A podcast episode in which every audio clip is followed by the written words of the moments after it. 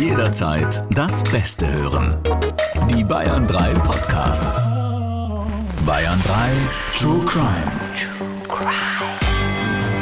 Tödliche Verbrechen. Für Kinderohren ist dieser Podcast nicht geeignet. Und Achtung, Triggerwarnung. Diese Folge enthält Schilderungen von Gewalt, Sex oder schrägen Sexpraktiken. Einige Menschen können auf entsprechende Szenen sensibel reagieren. Der Fund hat seine Neugier geweckt. Er reißt das Plastik ein kleines Stück auf und ein beißender Geruch steigt ihm in die Nase. In dem Paket befindet sich ein blutdurchtränkter Orientteppich. Strafverteidiger Dr. Alexander Stevens erzählt im Gespräch mit Bayern 3 Moderatorin Jacqueline Bell von wahren Verbrechen. Welcome back zu unserem True Crime Podcast. Hello, hello, hello. Schön, dass ihr wieder bei uns seid. Und äh, letzte Woche waren wir fast ein bisschen fies, ne? dass wir hier den Fall nicht komplett zu Ende gebracht haben. Aber heute geht's dafür weiter für euch. Und wie immer an meiner Seite der bezaubernde Herr Anwalt, Dr. Alexander Stevens. Was ist denn da heute los? ja. Bin ich ja gar nicht gewohnt von dir, Jackie. Tja, mal, am Ende will ich vielleicht noch was von dir. Zur letzten Folge kamen von euch natürlich auch wieder ein paar Fragen rein. Eine von Tobi, hier an dich, Alex. Super spannende Folge. Ich bin schon sehr gespannt, wie es weitergeht. Das klingt auf jeden Fall, als hätte Markus einen Anwalt gebraucht. Warst du das, Alex? also vielleicht erstmal so viel vorab. Ähm, wäre auf jeden Fall sehr sinnvoll gewesen, sich spätestens an dieser Stelle einen Anwalt zu nehmen, sobald man schon merkt, dass die Polizei ein gesteigertes Interesse an einem hat, aber man erlebt es ganz häufig und vor allem gerade bei den Tötungsdelikten, dass die Tatverdächtigen ganz bewusst auf einen Anwalt verzichten, um quasi nach außen zu symbolisieren, hm. dass man sich gar nichts vorzuwerfen hat und auch deswegen schon gar keinen Anwalt braucht. Denn wir haben das ja schon wirklich zig Male gehabt, aber die Polizei ist ja auch nicht doof und kommt ja immer ganz gern mit dieser positiven Belehrung um die Ecke bei der sie dann sinngemäß sagt, ja, sie müssen zwar nichts sagen, ja, schreibt das Gesetz so vor, aber wenn Sie mhm. nichts zu verbergen haben, können Sie doch mit uns reden. Erzähl's Was brauchen Sie denn mal. dann einen Anwalt? Ja? ja. Und ich habe das wirklich schon sehr häufig erlebt, dass sich Leute wirklich um Kopf und Kragen reden, egal ob schuldig oder nicht. Ja. ja. Und welche Rolle ich in dem Fall spiele, das werde ich erst zum Schluss verraten. Wenn ihr euch jetzt fragt, wer ist eigentlich dieser Markus, von dem wir hier gerade gesprochen haben, dann hört doch mal rein in unsere letzte Folge. Da klären wir, warum Markus ins Visier der Ermittler geraten ist. Und da es für uns alle schon eine Woche her ist, lasst uns den Fall noch mal ganz kurz zusammenfassen. Alex, the stage is yours. ja, zwei Männer sind spurlos verschwunden. Vater Dieter und sein blinder Sohn Heiko. Und es gibt einen weiteren Sohn, Markus. Und der gerät zunehmend ins Visier der Ermittler. Denn Bruder und Vater tauchen selbst nach mehreren Monaten nicht mehr auf. Allerdings verhält sich Markus zunehmend verdächtig. Also wenn ihr in die Geschichte nochmal genauer eintauchen wollt, braucht ihr auch unbedingt für diesen Teil 2, dann hört doch erstmal unseren Teil 1, bevor ihr dann zu der Folge hier kommt. So, also wir haben Heiko und Dieter, die verschwunden sind und alle haben sich, glaube ich, in der letzten Folge schon ein ziemlich deutliches Bild von Markus gemacht, der ja sehr verdächtig ist. Und dann gab es da aber noch den ehemaligen Mieter von Dieter, mit dem es wohl auch immer wieder Stress gab. Das hast du in der letzten Folge noch angesprochen und der auch Waffen in seinem Besitz hatte. Checken wir mal, wie es weitergeht. Dafür machen wir aber zuerst mal einen kleinen Zeitsprung, Alex. Du hattest ja letzte Woche schon etwas verraten. Genau, eine heiße Spur führt die Ermittler nämlich nach Südfrankreich. Und genau da schauen wir jetzt hin und gehen im Fall fast ein Jahr zurück, ungefähr zu dem Zeitpunkt, als Heike und Dieter von dem Mieter und von der Freundin Karen als vermisst gemeldet worden sind. Und wie immer gilt bei uns natürlich Namen, Orte und Details haben wir zum Schutz der Person geändert, werden aber in dem Fall sinngemäß wiedergegeben. Ein Dorf in Okzitanien. Die Gegend in Südfrankreich sieht aus, als stamme sie direkt aus einem Gemälde. Ein verschlafenes Nest, umgeben von saftigen Wiesen, Feldern, alten Laubbäumen, dazwischen malerische Felsen. Monsieur Victor, ein älterer Herr, hat inmitten dieser Idylle ein Grundstück gepachtet. Er lässt seine Pferde dort weiden. Immer wieder wüten Wildschweine auf dem Gelände und pflügen auf der Suche nach Eicheln und Wurzeln die ganze Erde um. Und so sieht Monsieur Victor auch öfter nach dem Rechten. Auf einem seiner Spaziergänge sticht ihm etwas ins Auge. Unter einem dichten Dornengebüsch am Rande des Grundstücks liegt ein großer schwarzer Müllsack. Monsieur Victor ist außer sich. Was fällt den Leuten ein, in dieser schönen Gegend einfach ihren Unrat zu entsorgen? Er zieht an dem Müllsack und stellt fest, es ist ein größeres, schweres Paket. Und es besteht nicht nur aus einem Müllsack, sondern aus mehreren, die ganz akribisch Naht auf Naht mit Klebeband verbunden sind. Der Fund hat seine Neugier geweckt. Er reißt das Plastik ein kleines Stück auf und ein beißender Geruch steigt ihm in die Nase. In dem Paket befindet sich ein blutdurchtränkter Orientteppich. Ohne weiter nachzusehen, verständigt Monsieur Victor die Polizei. Die wird rund eine halbe Stunde später auf ein weiteres, identisch aussehendes Paket aufmerksam gemacht, nur wenige Kilometer entfernt, am unteren Rand einer steilen Böschung, mitten zwischen Dosen, losen Kabeln und anderem Müll. Auch hier wurden die Müllsäcke akribisch mit Klebeband zusammengefügt. An beiden Fundorten beschließt die Polizei, die Pakete noch vor Ort komplett zu öffnen. Sie schneiden sie ganz vorsichtig entlang der Verklebungen auf, denn hier am Klebeband sind die meisten Spuren zu erwarten, insbesondere Fingerabdrücke. Denn mit Handschuhen lässt sich so ein Panzerband schlecht abreißen. Ein möglicher Täter könnte sich hier also verraten haben. Auch im zweiten Paket finden die Polizisten einen Orientteppich. In beiden Teppichen eingewickelt eine Leiche. Beide sind nahezu identisch. Die Körper der Männer wirken völlig unversehrt. Sie sind bekleidet, tragen Hose, Pulli und Socken, aber keine Schuhe. Nur die aufgedunsenen Köpfe sind jeweils in ein blutdurchtränktes Handtuch eingewickelt. Auf die Identität der Personen findet die Polizei keinerlei Hinweise. Nur auf der Rückseite der Teppiche entdecken sie Etiketten mit Artikelnamen, Fabrikat und orangenen Preisschildern.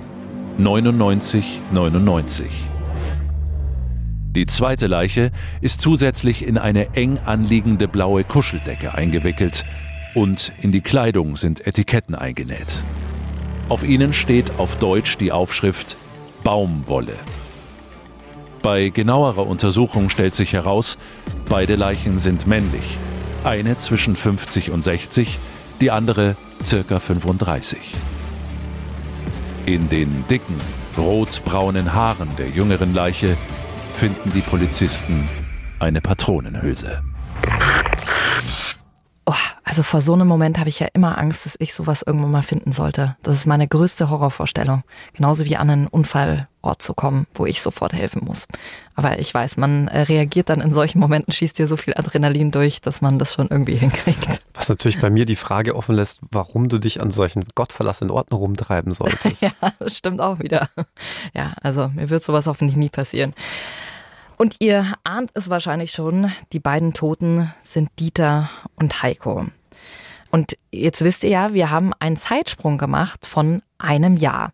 Es hat also ein Jahr lang gedauert, bis die deutschen Behörden davon erfahren haben, wer die beiden sind. Warum hat das so lange gedauert? Naja, zum einen, wir hatten es ja in der letzten Podcast-Folge schon weil wir uns in zwei unterschiedlichen Ländern befinden und die Franzosen natürlich, nachdem die Leichen entdeckt wurden, auch eine entsprechende Öffentlichkeitsfahndung gestartet hatten, indem man die Leichen abfotografiert und die Gesichter mit Photoshop einigermaßen versucht so herzustellen, dass man möglicherweise erkennen kann, um wen es sich handelt, aber das natürlich auch nur im nationalen Fernsehen und nur in den nationalen Medien ausgestrahlt. Und nachdem es sich ja bei Heiko und Dieter eben nicht um Franzosen, sondern um Deutsche handelte, hat natürlich keiner irgendwelche sachdienlichen Hinweise bringen können. Umgekehrt muss man sagen, hatten die beiden Leichen keinerlei Ausweispapiere bei sich und es gab auch sonst nur wenig Hinweise darauf, wo die beiden ihren Wohnsitz haben. Die Ermittler hatten ja lediglich dieses Teppichetikett. Und zu diesem Teppichetikett kommen wir gleich noch. Das erste, was die Ermittler ja klären konnten, ist die Todesursache. Man hat ja diese Patronenhülse in den Haaren gefunden. Schon vor der Obduktion stand fest, beide waren offensichtlich an Kopfschüssen verstorben. Man hat natürlich dann auch das Kaliber untersucht und auch das gab schon einen vorsichtigen Hinweis in eine ganz bestimmte Richtung, denn es handelte sich um ein Kleinkaliber, Punkt 22. Und was es damit auf sich hat, will ich schnell erklären. Denn das 22er Kleinkaliber ist quasi die Standardmunition von Auftragskillern. Warum? Weil dieses Kleinkaliber bei einem Kopfschuss absolut tödlich wirkt, aber dadurch, dass die deutlich kleiner als großkalibrige Munition ist, macht die weniger Lärm beim Schießen. Ja? Und verbunden mit einem Schalldämpfer hörst du dann diesen Schuss quasi nicht. Mhm. Was natürlich auch sehr praktisch ist, wenn du jemanden umbringen willst. Konnte man dann irgendwas über die ja, Einschusswinkel sagen? Also hätte es theoretisch auch ein äh, Suizid, ein erweiterter Suizid sein können? Auch das kann man schon im Rahmen der Obduktion klären, ist ja auch ein wichtiger Punkt. Kommt ja immer wieder vor, gerade unter Familienangehörigen, dass man sich zum Suizid verabredet, sprich entweder sich beide gleichzeitig umbringen oder zunächst der eine seinen Partner, seine Partnerin tötet und dann sich selbst. Das konnte man aber hier sofort ausschließen, denn bei der einen Leiche war der Einschusswinkel so, dass man sich diesen Schuss mit der eigenen Hand niemals hätte setzen können.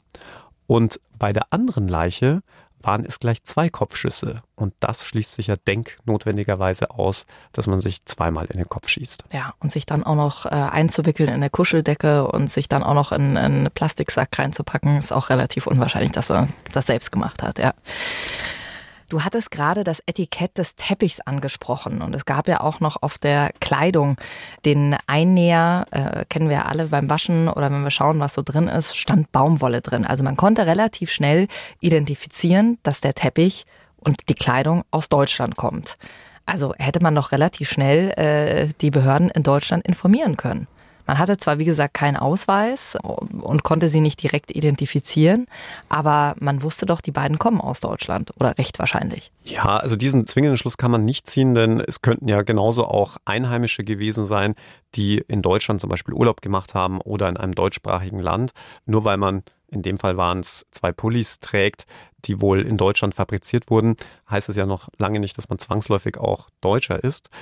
Die Teppiche waren da schon interessanter, hat aber natürlich einen gehörigen Ermittlungsaufwand bedeutet, anhand dieses Etikettes überhaupt erstmal nachzuvollziehen, wer ist der Hersteller dieser Teppiche, wohin wurden diese Teppiche schlussletztlich überall geliefert und wo und im besten Falle an wen wurden sie dann verkauft.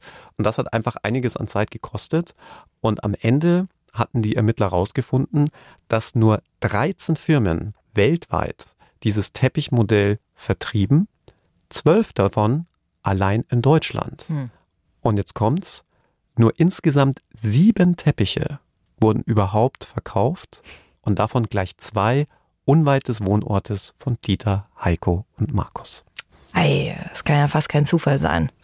Und das wird dann tatsächlich auch noch bestätigt, denn diese Teppiche sind tatsächlich aus der Wohnung von Dieter und Heiko. Exakt. Den Ermittlern war übrigens schon im Vorfeld aufgefallen, dass an der Wohnung irgendetwas nicht stimmte. Aber vielleicht kennst du das. Ja? Du kommst in einen Raum und denkst dir, irgendwas stimmt hier nicht, aber du kannst noch nicht zuordnen, was es war. Hm. Und im Nachhinein fiel es den Ermittlern wie Schuppen von den Augen, denn Dieters Wohnung war nicht nur picobello eingerichtet, sie war insgesamt sehr schwerfällig eingerichtet, so in einer Art Rokoko-Stil. Die Ermittler sprachen immer von Neuschwanstein-Optik, also so ein bisschen wie König Ludwig. Mhm. Und inmitten dieser Wohnung waren aber zwei kleine Teppiche gelegen, die überhaupt nicht in diese Stilrichtung passten.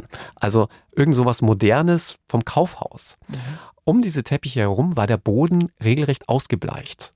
Und im Nachhinein stellt sich nicht nur heraus, dass die aufgefundenen Teppiche, in die die Leichen gewickelt waren, passgenau auf diese ausgeblichenen Stellen passten, sondern man hat das Ganze natürlich auch noch forensisch untersucht und 27 Faserspuren dieser Teppiche gefunden, die man eindeutig genau den Teppichen zuordnen konnte, in denen die Leichen eingewickelt waren. Hm. Also die Teppiche stammen definitiv aus Dieters und aus Heikos Wohnung. Ist es also auch recht wahrscheinlich, dass es sich hier um Dieter und um Heiko handelt, aber das konnte noch eine andere Sache bestätigen. Die Zähne. Und das finde ich schon fast wieder unfreiwillig komisch, denn die französischen Ermittler hatten schon relativ schnell den Verdacht geäußert, dass die beiden Leichen aus Deutschland stammen müssten, denn das hätte man anhand der Plomben und der Brücken im Gebiss gesehen, was jetzt nicht unbedingt für die Fertigkeiten französischer Zahnärzte spricht. nee, ne? definitiv nicht. Und genau deshalb hatte man den Fall dieser Auffindung der beiden Leichen circa ein Jahr später auf einer internationalen Messe für Kriminalisten vorgestellt. Und dort waren zufälligerweise auch die Ermittler aus dem Falle rund um Markus, Dieter und Heiko. Und die wurden natürlich dann sehr hellhörig. Und wenn man so will, hatte Markus mit seiner Vermisstenanzeige, die er ja dann sechs Monate später auf Druck der Polizei gestellt hatte, sich auch ein Stück weit selbst ans Messer geliefert. Denn aufgrund der Vermisstenanzeige hatte die Polizei den Zahnstatus der beiden Vermissten beim Zahnarzt erfragt, den in die sogenannte Fermi-Otot-Datei eingestellt. Das ist die Datei für Vermisste und Tote. Und genau in diese Datei hatten auch die französischen Ermittler den Zahnstatus der aufgefundenen Leichen eingestellt. Und dann gab es einen Match. Du kannst es dir so vorstellen, beim Bundeskriminalamt blinken die roten Alarmglocken und die Ausstellung des Haftbefehls gegen Markus war nur noch reine Formsache. Heißt, die Franzosen haben ein Jahr gebraucht, um das einzupflegen, oder wie? Ja, nicht ganz. Man muss ja dazu sagen, erst nach einem halben Jahr wurde ja diese Vermisstenanzeige erstattet. Und bis das dann mit dem ganzen bürokratischen Aufwand, der dann folgt, zu diesem Treffer führte, kann halt auch einige Zeit dauern. Aber du hast schon recht, ist jetzt nicht unbedingt die Bestnote für unsere deutschen Ermittler. Ja, und vielleicht auch nicht für die französischen, man weiß es nicht. Also, nach einem Jahr hat man also die traurige Gewissheit, es handelt sich bei den Leichen um Dieter und um Heiko. Und wir wissen ja aus der letzten Folge schon, Markus, eben der zweite Sohn von Dieter und Bruder von Heiko, ist ja total in Verdacht geraten, die beiden getötet zu haben. Äh, er steht nach dem Verschwinden der beiden plötzlich finanziell besser da. Er benutzt deren Kreditkarten, vermietet ihre Wohnung, verstrickt sich immer mehr in Widersprüche. Und als die Polizei dann Gewissheit über die Identität der Toten hat, wird Markus festgenommen.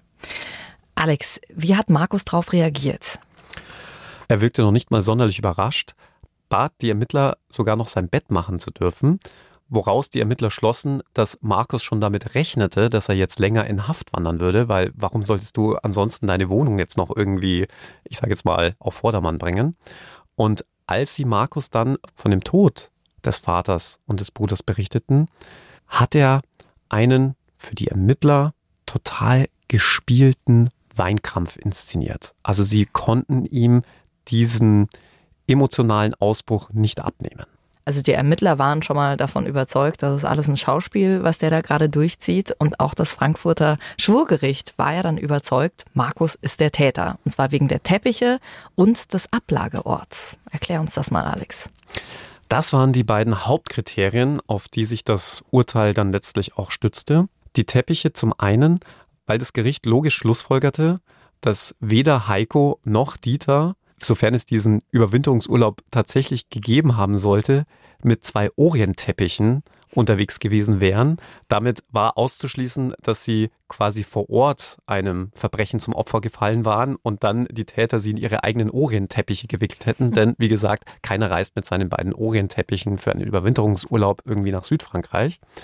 Zum anderen, weil diese Teppiche aus der Wohnung der Opfer stammten und damit ein unmittelbarer Bezug zu dem, ich sage jetzt mal, persönlichen Umfeld der Opfer geknüpft werden konnte.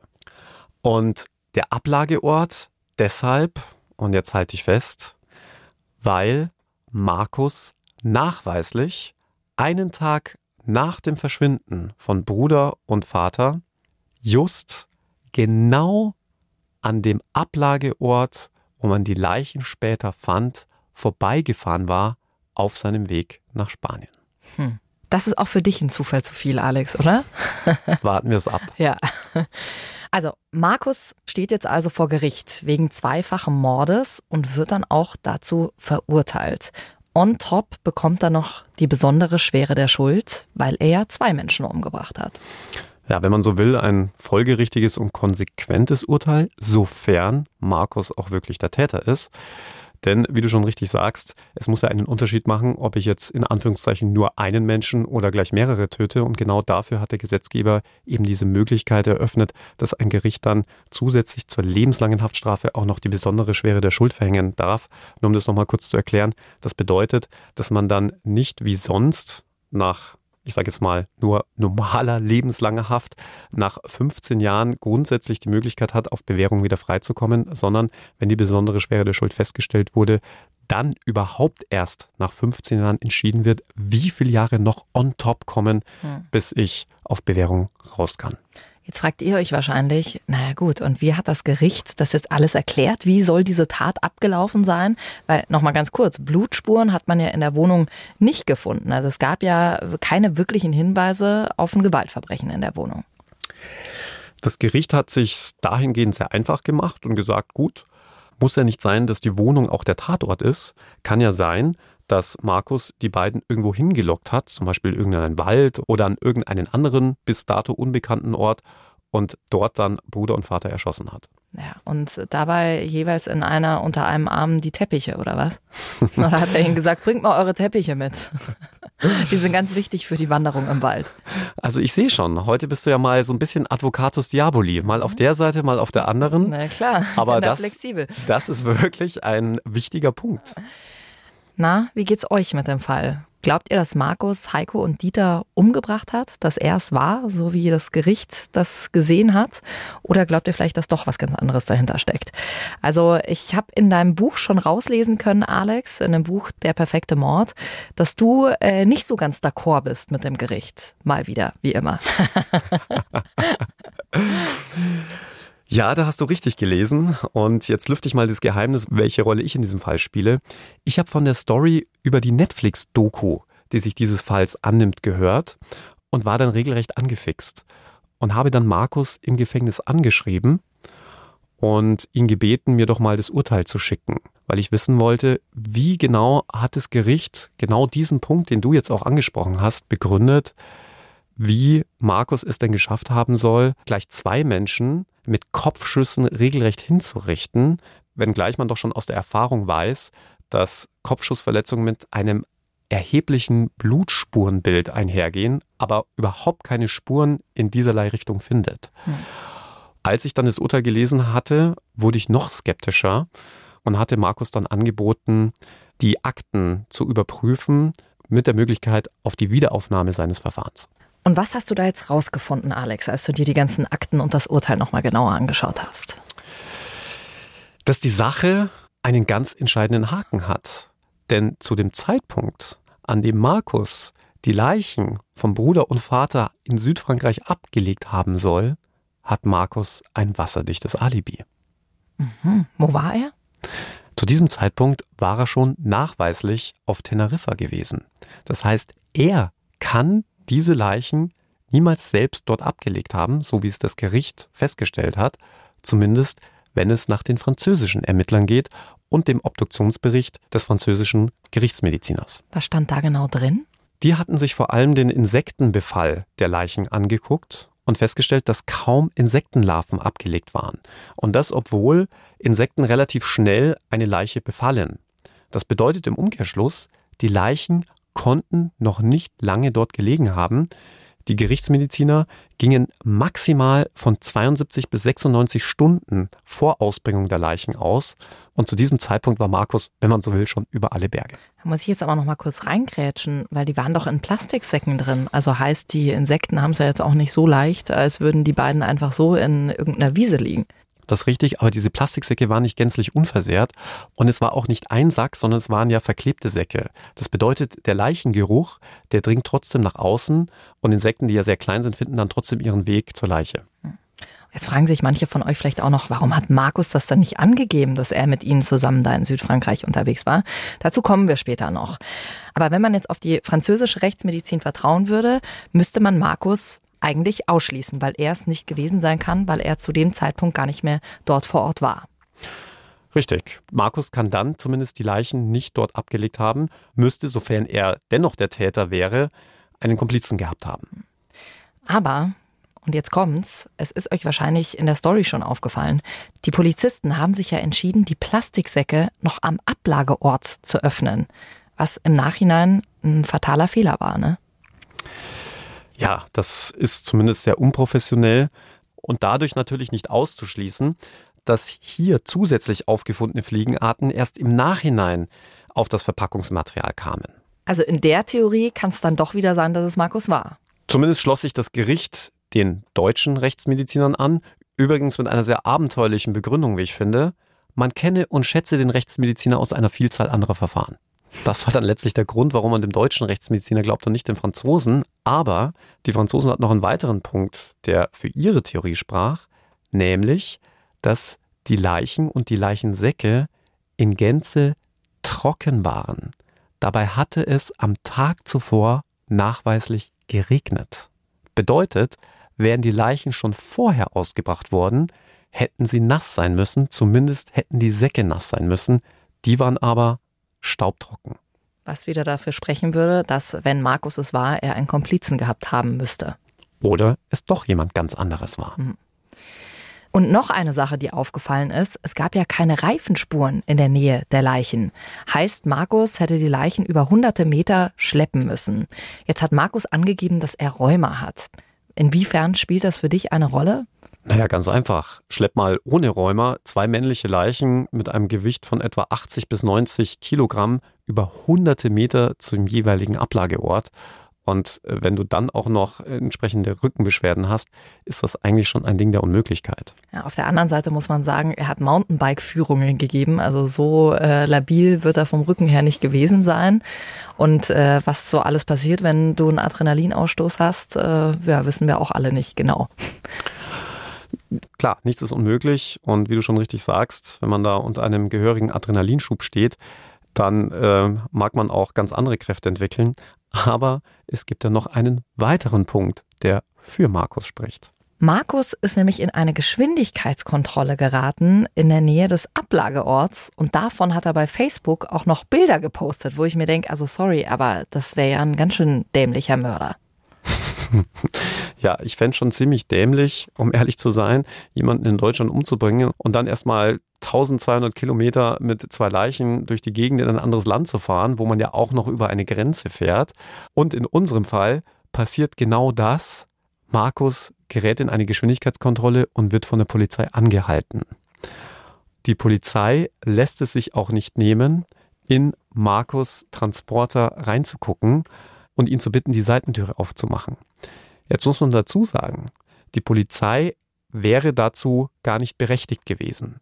Ja, das heißt, Markus hätte die Polizisten überhaupt nicht da hinten reinschauen lassen müssen.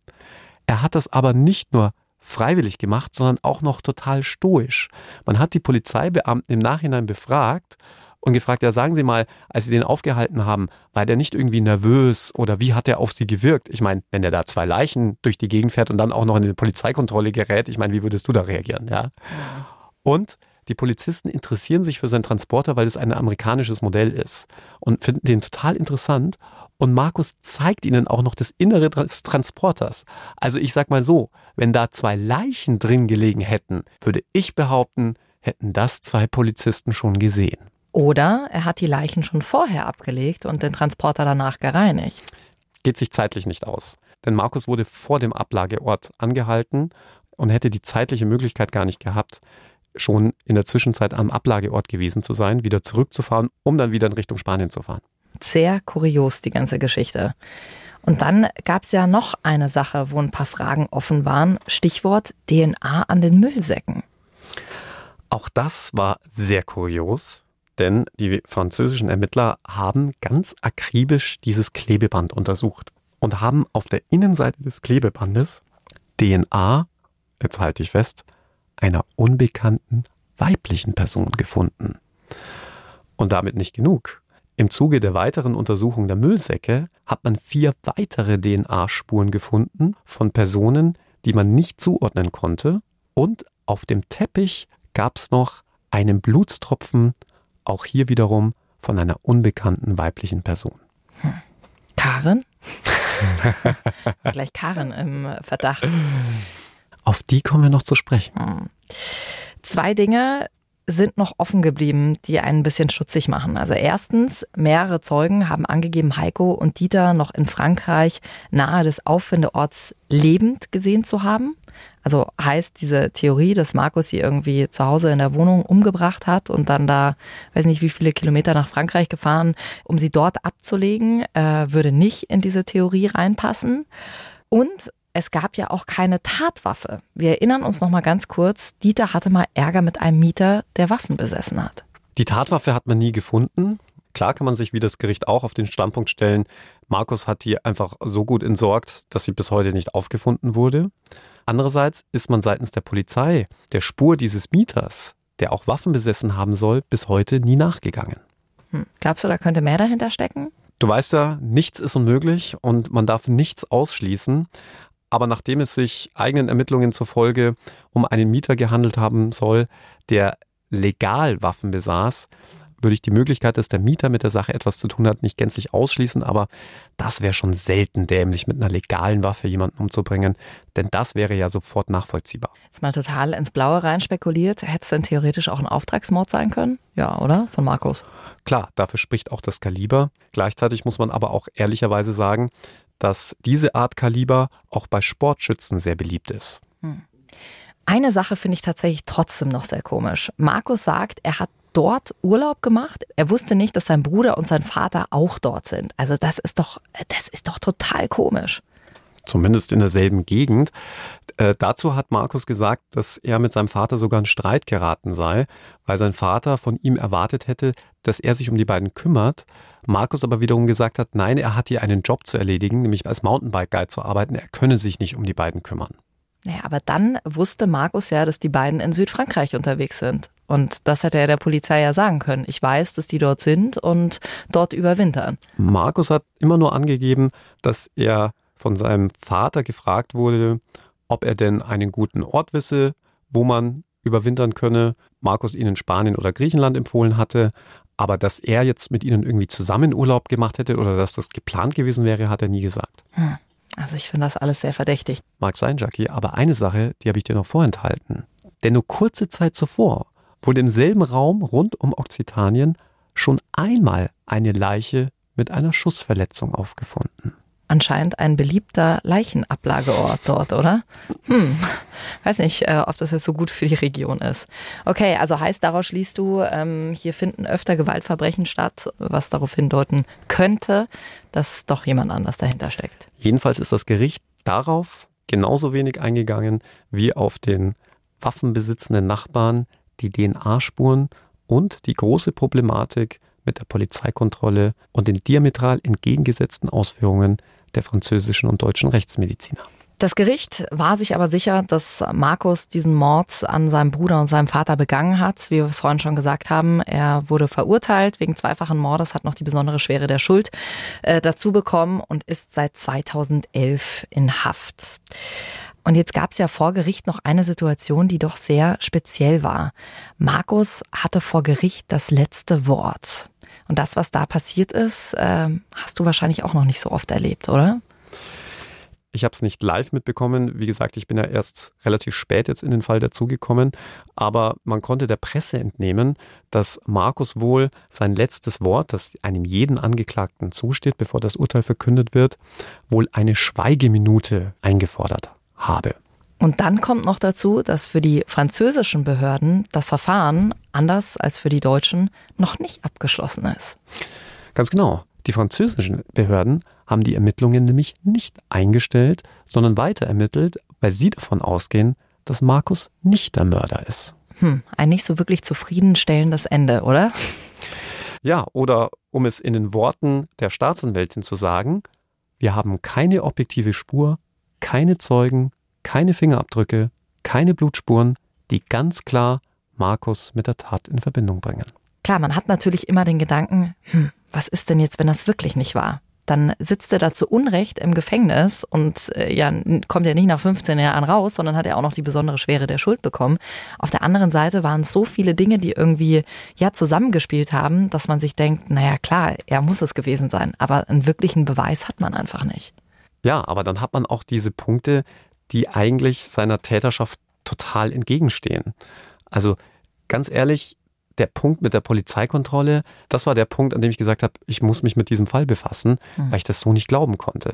Also zwei Leichen in deinem Transporter zu haben und dann die Polizei noch reinschauen zu lassen und dann davon auszugehen, dass da zwei Leichen drin waren, die zwei Polizisten nicht gesehen haben sollen, mhm. das ist für mich eigentlich schon ein Ding der Unmöglichkeit. Ja. Wenn ihr auch noch Fragen zu dem Fall habt, dann äh, schickt uns die gern durch über den Bayern 3 Instagram-Kanal. Wisst ihr, da kommen sie direkt hier bei uns an, ob das auch Lob, Kritik ist, was auch immer ihr loswerden wollt. Schickt uns da gern alles durch. So schnell kommst du jetzt schon zum Ende. Ja. Dabei fragst du mich doch eigentlich immer, ob ich jetzt noch irgendetwas von den Prozessbeteiligten weiß. Ja, das habe ich schon aufgegeben. Du weißt ja immer nie was, deswegen stelle ich die Frage jetzt nicht mehr. Ja, aber ausgerechnet in diesem Fall könnte ich dir eine sehr interessante Wendung noch mitteilen. Ja, bitteschön. Karin, die damalige Freundin von Heiko, die ja das Verfahren, wenn du so willst, überhaupt erst so richtig ins Rollen gebracht hat, ist jetzt Markus Freundin und kämpft für seine Freilassung. Hä? Okay, es gibt nichts, was es nicht gibt. Was, warum, wie? Die war doch äh, total gegen ihn. Ja, so kann sich das Blatt wenden. Hm. Also sie glaubt jetzt doch, dass er unschuldig ist. Genau. Puh, okay, dann schauen wir mal, was da im Wiederaufnahmeverfahren rauskommt. Du wirst uns up to date halten. Und ähm, ja, sind wir jetzt fertig oder magst du noch irgendwas sagen? Hast du noch irgendwas auf dem Herzen? Außer was uns in der nächsten Folge erwartet? Ja, da werden wir nämlich wieder eure Fragen beantworten. Da könnt ihr Alex und mich wieder löchern. Also schickt uns gern unangenehme Fragen durch. oh, süß, wie du lachst. Also wir freuen uns auf jeden Fall auf euch, wenn ihr wieder mit dabei seid. Und bis dahin habe ich natürlich mal wieder eine Podcast-Empfehlung für euch, damit ihr euch die Zeit ein bisschen vertreiben könnt. Ausnahmsweise mal eine, bei der ich dir nicht fremdgegangen bin. Ja, herzlichen Glückwunsch. Ja. Es ist toll, dass wir das jetzt jedes Mal erwähnen, wenn du mir nicht fremdgegangen bist. Der Podcast heißt Kunstverbrechen, ist von NDR Kultur und da gibt es zwei Hosts, die super spannende Kriminalfälle aufarbeiten, von geschmuggelter NS-Kunst bis hin zu Fälscherskandalen. Die arbeiten da mit der Polizei zusammen, haben auch Deutschlands bekanntesten Kunstkommissar vom LKA Berlin mit dabei. Sehr interessanter True Crime Podcast. Kunstverbrechen findet ihr natürlich überall, wo es Podcasts gibt. Und dann hören wir uns nächste Woche wieder. Juhu. Wir freuen uns sehr auf euch. Macht's gut, bleibt uns gesund bis dahin. True Crime. Tödliche Verbrechen. Noch mehr packende Podcasts jetzt auf bayern3.de.